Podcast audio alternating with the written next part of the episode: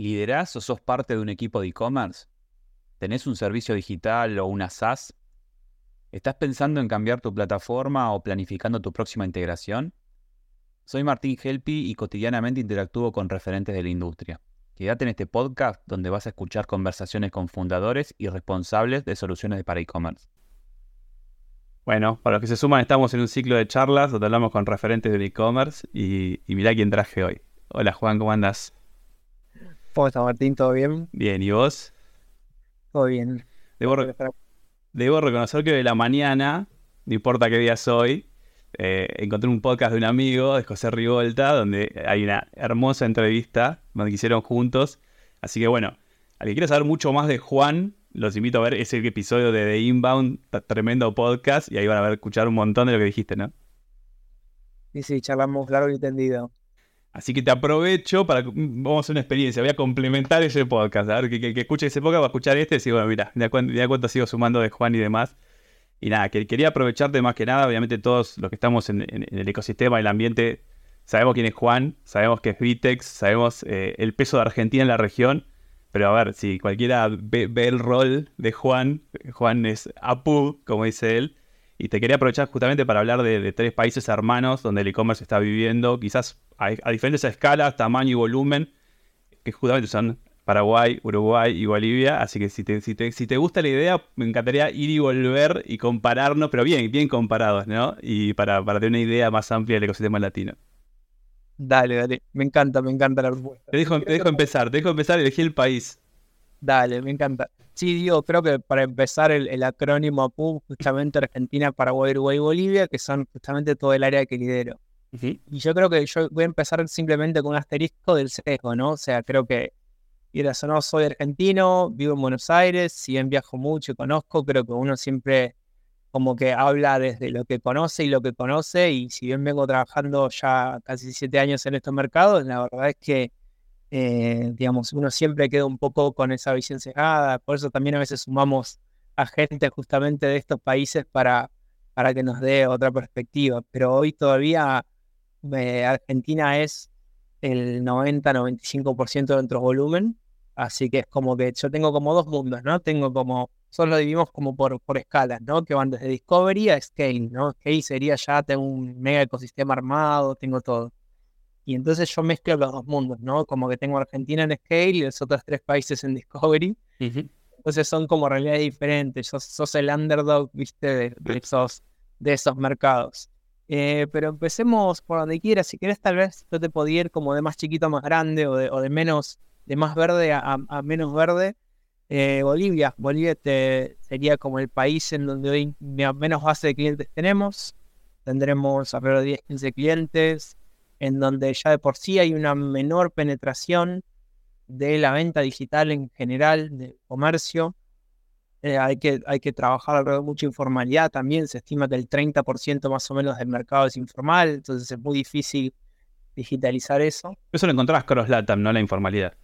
Sí, sí, sí, sí, pero... acá, eh, lo, marcás acá. Sí, sí acá e, e, es, bastante más notorio. Bien. Eh, sí, en cuanto a, contra la informalidad y yo creo que en algún punto está ligado también con la cuestión de, de, la penetración digital en sí, ¿no? A medida que se va digitalizando, muchas veces se van ordenando cosas y eso permite muchas veces el ingreso al, sistema, a la formalidad.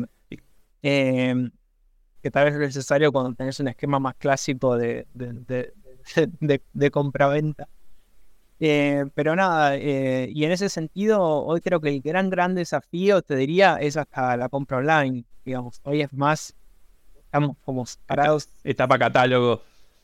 Exacto, estamos cinco, cinco pasos atrás tratando de, convencer a las empresas de por qué se tiene que preparar para cuando el consumidor digital empiece a demandar más.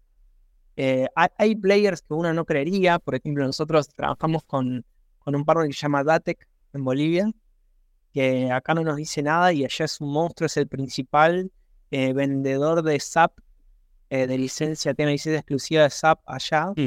Trabaja en IBM, Oracle, es partner certificado nuestro y la verdad que trabaja con las principales empresas allá. Pero todavía cuando vas a nivel de sistema, todavía es todo muy on-premise, están todavía muy en la, en la etapa del, del RP, de, de como de como la, base, si querés, y hay muy poco todavía en, de lo digital y muy repartido, digamos. ¿Nos encontramos con una vertical de moda que pica en punta como en todos lados o acá no? Eh, justamente moda no tanto. Eh, yo creo que donde sí se empieza a ver es eh, todo lo que es home improvement, retail, electro, y sí, digamos. Nosotros, y pharma, ¿y eso también o no? menos, menos, menos. Grocery estamos viendo los primeros como destellos, ¿no? Pero todavía hay, cuando uno se sienta a hablar con, con los tomadores de decisiones, todavía le falta mucha mucha madurez en cuanto a estrategia, ¿no? Todavía lo ven como algo que lo tengo que tener porque soy la marca número uno y en otros países lo tienen eh, y quieren emular eso, pero todavía no está bien integrado con decir, ok, ¿cómo voy a potenciar las ventas a partir de, una, de, un modelo de comercio unificado? O sea, están todavía muy, muy lejos de ese modelo. Y el ecosistema de proveedores, o sea, me imagino que en medio de pago es lo más fácil de, llegar, pero me imagino que, no sé, el norte de Chile, Perú, Bolivia, me imagino también de una geografía complicada. Me imagino que la logística debe ser un desafío ahí, ¿no? Logística al e-commerce. Sí, sí, sí, sí, también. Y en ese sentido también la, la falta de digitalización también acompaña eso, ¿no? O sea, es muy difícil de traquear. Mismo vas a, los esquemas, nos pasa mucho hace algunos años en Paraguay y ahora en Bolivia también nos pasa muy fuerte, es que, o sea, no sé, las APIs de Google Maps no sirven.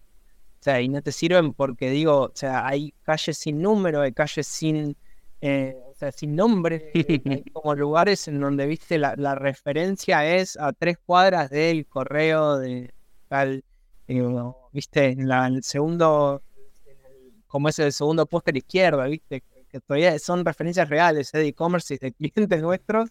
Entonces ahí tenés que tener esquemas en donde todavía es muy manual y, una operatoria que cuesta mucho sistematizar. Pero se ve un crecimiento interanual, o sea, ¿se, ve la proyección? Sí, sí, el, crecimiento interanual se ve porque la base instalada inicial es muy chica. Lo que tal vez no estoy viendo tan acelerado es el crecimiento en penetración. Bien, comportamiento. Países, claro. Sí, sí, sí. sí cuando vas a la TAM está más bien por debajo de la tabla Bolivia en crecimiento interanual en e-commerce, eh, en, la penetración, ¿no? Siempre generalmente pican en punta eh, México o otros países. Bien, bien. La verdad que es un relevamiento que todavía no he hecho, digamos, pero la verdad que es, es, lo tengo ahí en la lista, ¿no? Me parece que son esos países interesantes donde empiezas a descubrir todo esto de justamente, ¿no? De que la tecnología está, las ganas está, pero si no te acompaña el comportamiento, o sea, te, falta una generación o te, a veces te falta un, no sé, un hito. Yo siempre digo, ¿no? El, el día del extremo argentino 2008, de que, todo el mundo empezó a comprar y no le importaba nada. Por ahí falta un hito de esos para decir, bueno, que cambie el comportamiento, ¿no?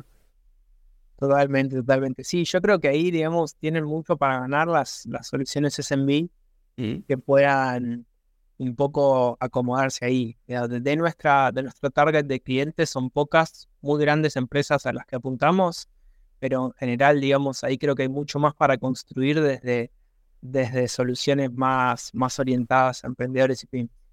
Bien, llévame a otro país. Seguimos paseando por Latam. Eh, si queremos vamos a Uruguay. Uruguay lo que tiene... Dejo Paraguay para el último porque me parece el desafío más lindo que tenemos hoy en, en cartera, digamos. Eh, Uruguay lo que pasa, bueno, mucha más madurez en lo digital, pero también, y, algo, lo he hablado con muchos uruguayos, eh, como nuestros amigos de FISMO, lo mismo gente que trabaja dentro del ecosistema de la Argentina, eh, que también e, es un país que históricamente no tenía la cultura de la compra digital. Porque cuando vos comparás, por ejemplo, Argentina-Uruguay, era en términos de madurez socioeconómica, inclusive Uruguay ya viene como mucho más estable y avanzado que nosotros, pero cuando vos ibas a la penetración digital era menos de la mitad. Estoy hablando hace 3, 4 años.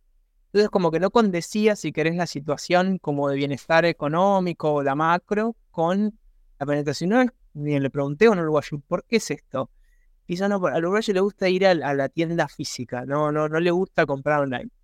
Hoy no creo que sea tan así, digamos, yo creo que inclusive también se dieron procesos migratorios, si querés, producto de, la pandemia, post-pandemia y un montón de cosas que también influyen a, que, a que mejore la penetración digital, pero, pero sí creo que en, algunos sentidos es una sociedad muy, muy conservadora y, eso también lo, lo, bajan a un montón de cosas, ¿no? Desde cómo compra hasta cómo compran las empresas también. ¿no? Pensando en, en cómo integrar ese ecosistema.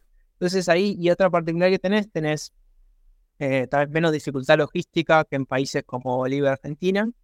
Eh, tenés menos población también en cuanto a volumen de mercado.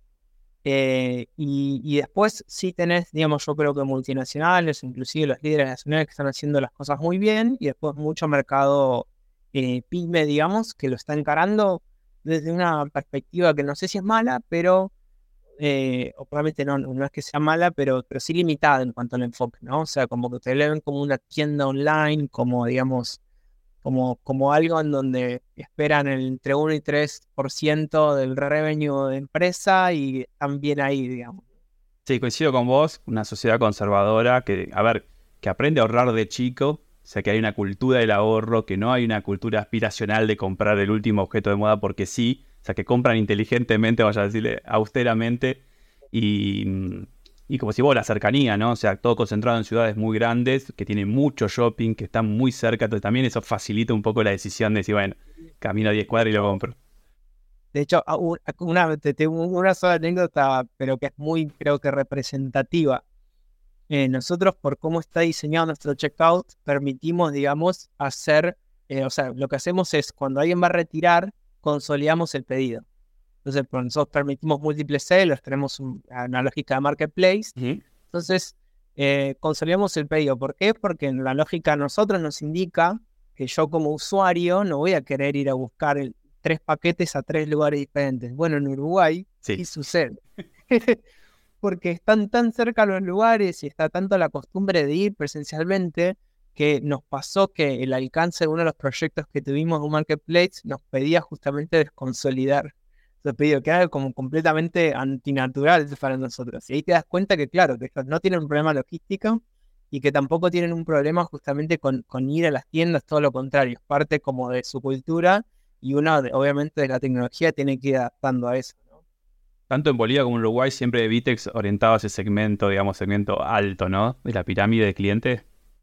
Sí, sí, sí, nuestro foco es super enterprise y, vamos a ese, a ese camino, para lo cual obviamente, digamos, en, poblaciones chicas, en países con poblaciones chicas nos acota mucho los clientes que podrían llegar a usar Vitex.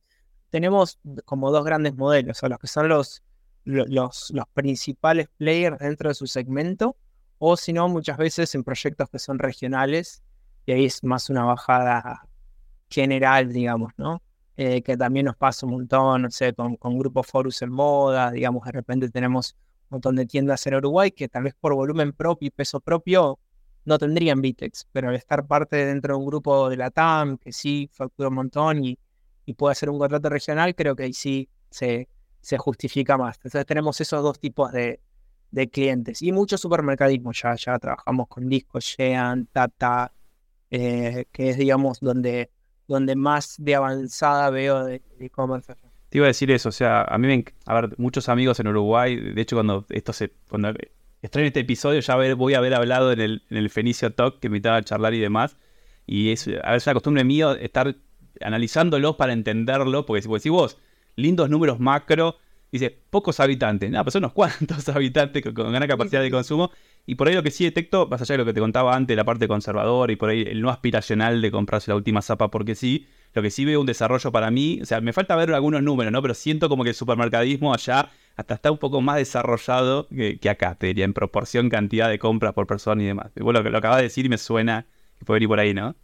Sí, sí, digamos, también tenés un fenómeno ahí que, que según la base de dólar que tengas, o sea, según cuán estable sea tu moneda, más aumenta el AOV, el ticket medio, entonces podés realmente cuando empezás a ganar, porque el volumen ya lo tiene, o sea, el, el tiene recurrencia y, volumen que puede escalar rápido. Entonces cuando sumas eso con un ticket medio interesante, te da mucho más margen para jugar, invertir. Entonces eh, cuando no, terminas con modelos en donde realmente cuesta mucho escalar porque cuesta invertir, porque, porque si bien estás generando mucha venta, el, el ticket medio es bajo y el margen que te queda es es ínfimo. Y dejaste para el último Paraguay, o sea que todos estamos mirando Paraguay, o sea, se, hace ver ahí. Me parece que Paraguay también tiene como particularidad estar entre el medio de Argentina y Brasil, y para mí debe obtener ahí, ¿no? Lo mejor de ambos mundos. Sí, sí, sí, completamente. Y yo creo que nada, también muchas veces yo creo que ciertos fenómenos eh, también se explican desde la macro y en ese sentido Paraguay viene creciendo hace unas décadas de manera bastante sostenida y eso también permite que se den las condiciones necesarias para que empiece también a crecer lo digital. En Paraguay nos está pasando una aceleración muy fuerte de clientes en los últimos dos años. Siguen, seguimos con una de chica, pero la duplicamos en los últimos dos años. Eh, y, sobre todo como, como mucha apertura, digamos, a, a, nuevas tecnologías y a, nuevas metodologías de trabajo que antes no se daban. Lo, lo que pasaba en Paraguay, o sucede todavía, que hay pocos grupos es una suerte, vamos a decir, como de oligopolio, que pocos, cuatro o seis grupos económicos controlan el 80% del PBI. Entonces, eso, eso es lo que tienes, que una vez que entras en esos grupos, tenés muchas oportunidades de negocio, pero también es un círculo muy cerrado. Eh, y dentro de ese modelo, eh, digamos, eh, la particularidad que se da justamente es que eran, al ser grupos muy tradicionales, eran muy volcados al on-premise, ¿viste? A tener todo in-house, a desarrollar todo custom propio. Quiero ver mi código. Claro, las soluciones de mercado no se adaptan para mí, o esas premisas que, muchas veces fuimos rompiendo desde la práctica. Eh, y, entonces ese es el, para mí, gran desafío en Paraguay, porque después están dadas las condiciones, estás mejorando la penetración digital, está habiendo una mejora económica que hace que también haya más dinero para invertir, ya sea en, el, en tienda física o en lo digital, eh, entonces, esa, ese empuje se está dando y yo creo que ahora falta mucho de cambio de mindset eh, cultural, digamos, a empezar a adoptar más el modelo de, de, SaaS y de arquitecturas un poco más de segunda generación que permitan justamente eh, acelerar ese crecimiento, ¿no? Viste, digital. Viste que hubo países de, de, LATAM que, o sea, en pandemia no les quedó otra y se fueron al digital, pero cuando salió la pandemia se pudieron como que volver un poquito más a los shoppings y demás. Por ahí en Argentina, viste que se, mantuvo un poquito más arriba y demás. Paraguay, ¿qué consideras que son de los que se los que les gustó volver a los shoppings o que les gustó lo digital? Sí, no, yo creo que la, vuelta al shopping es súper fuerte. Sí, sí, sí. Ya creo que, bueno, todavía es una sociedad bastante polarizada, digamos, ¿no? Entonces hay una clase alta fuerte que que digamos es de vuelta parte de su día a día y de su vida ir al shopping y que apenas pudo volver lo hizo y que también entiendo que tuvo, si querés, menos trabas a la vuelta de la pandemia que nosotros y lo hizo relativamente rápido, entonces eh, es algo que sí, no, o sea, no se vio tan alto el pico de, de, la pandemia, que sí lo tuvo y se, y se recompuso relativamente rápido. Eh, así que no, eso sigue estando. Yo creo que e, la, la, gran apuesta para mí, sobre todo para Vitex, es no tanto en relación a la, a, la venta digital aislada, sino cómo, cómo haces una propuesta que sea de comercio unificado. porque en, definitiva tenés que digitalizar toda la experiencia de, del usuario y del cliente y, en definitiva leerlo como uno y en, ese histórico y ahí es donde vas a captar valor. Eh, y yo creo que hay, hay propuestas que están yendo hacia ese camino en, Paraguay y que es cuestión simplemente de, nada, ir a acompañarnos y desarrollando el ecosistema, que es algo que si acá nos cuesta, me refiero a Argentina, en esos países mucho más todavía. Entonces es algo que, hay que capacitar, desarrollar y hacer como, eh, eh, como con, mucho, con mucho énfasis. Acá nos cuesta, pero en Argentina tenés un ecosistema implementador divino. O sea, obviamente hay un, grupo de agencias enorme, o sea, de, que, a ver, que van atacando diferentes tiers y demás, por más que Pitex se, acomoda bien arriba en la pirámide, tenés... Eh, eh, dato, justo estaba viendo la semana pasada, eh, viste que GitHub publica todos los años, en base a su ecosistema, cuántos nuevos desarrolladores hay. Solo en Argentina se registraron 700.000 nuevos desarrolladores en 2022. Bien. realmente el, el país de, de, crecimiento interanual más, más alto de todo el LATAM. O sea, la verdad que en ese sentido es prometedor decir, wow, estamos generando realmente una base importante. Así todo es escaso, así todo nos falta. No, no, y te iba a preguntar justamente, ahí viste el pie, o sea, ¿te acompaña el ecosistema argentino implementador en el PUB, digamos, o te estás o generas alianzas en cada, en cada área? Sí, no, eh, nosotros tratamos de hacer un mix, eh, porque la verdad que hay mucho talento eh, en Argentina para exportar, y hay parte de las empresas del ecosistema argentino. Hoy los veo con proyectos en México, en Estados Unidos, en Colombia. Y obviamente PUB también es parte de esa mirada. pero también eh, uno tiene que poder desarrollar las capacidades locales, ¿no? Porque, primero porque hay clientes que lo prefieren así, ¿no? Prefieren trabajar con partners locales, que entiendan su idiosincrasia, que puedan ir a la, oficina. Eh, y segundo, porque también, digamos, eh, muchas veces la riqueza de un buen partner local, cuando puedes machar eso como la capacidad técnica y el entendimiento de la idiosincrasia local, generas una, una combinación que es única. Entonces tratamos de desarrollar de, las dos patas, ¿no? Eh, no sé, a nosotros nos pasa, por ejemplo, trabajamos con niños, seguramente las conocerás. Sí, en el norte, el norte argentino. Claro, que eso ya están en, resistencia y bueno, para eso es súper súper fácil cruzarse y yo creo que tienen mucho más en común con un paraguayo que con un porteño o con un neuquino. Entonces es como que en ese sentido eh, se dan como, como lindas cuestiones en donde se van rompiendo barreras y al fin de cuentas culturalmente son muy parecidos y tienen como muy buen fit y como llegada a, los clientes paraguayos. Exacto, exacto. Entonces la señal es, bueno, a, los argentinos a poner sucursales en el pub, a, regionalizarse. Totalmente, ¿no? Y, con las ventajas que tenés a nivel agencia, digo, eh, muchas veces, digamos, eh, digamos, lo que se ve, yo siempre digo en chiste que, el, dólar en pub vale doble claro. en, nuestras ventas, justamente porque son dólares en, economías, digamos, con, monedas más estables, entonces eso es una ventaja para cualquier partner. Entonces yo creo, creo que tenemos la capacidad técnica para justamente poder exportar nuestros servicios y allá es muy bien recibida, así que sí, para mí tener a a PUB dentro de tu cartera de, venta de servicios para cualquier agencia de, desarrollo en Argentina es una excelente estrategia.